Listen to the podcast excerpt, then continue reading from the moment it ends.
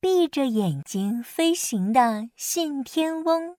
航线千万条，安全第一条。飞行不规范就得贴罚单。一大早，空中交警鸽子警官就上班了。他穿上交警制服，神气地飞到空中，为过往的鸟儿指挥交通。对面的老鹰停一下，请让这边的麻雀宝宝们先过去。哎哎，哎那只百灵鸟，航线上不能一边飞行一边唱歌，警告一次。就在这时，远处发出了吵闹的声音。哎，怎么回事？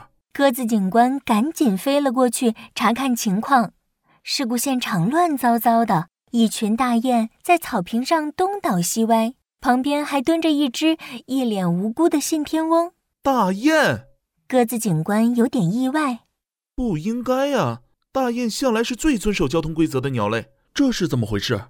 大雁队长扑腾着翅膀站了起来。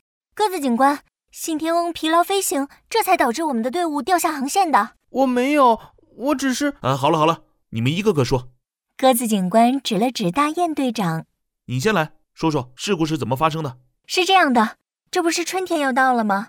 我带领着我们大雁队集体从南方往北方飞，排成了一个一字形队伍。结果刚刚经过这里的时候，发现对面这只信天翁居然是闭着眼睛飞行的。什么？闭着眼睛飞？我还没说完呢，而且信天翁飞行的速度超级快，我怕撞上，所以就急刹了一下。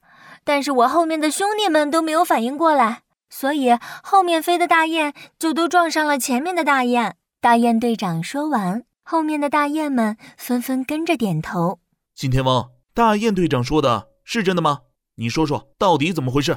呃，大雁说的没错，我飞行的时候确实是在睡觉。哦，那我明白了。那么这次严重的连环追尾事故，应该是信天翁负全部责任。鸽子警官从口袋里掏出了一张罚单，严肃地说信天翁，你边睡觉边飞行，严重影响飞行秩序，限制飞行三天。哎鸽子警官，冤枉啊！：“信天翁着急了。”我可以一边睡觉一边飞行的，这这是我的特殊技能。什么一边睡觉一边飞行？对，我的大脑和你们不太一样。如果我的左脑在休息，我的右脑也能控制飞行，而且两边可以交替进行，所以就算我睡觉也不会耽误飞行。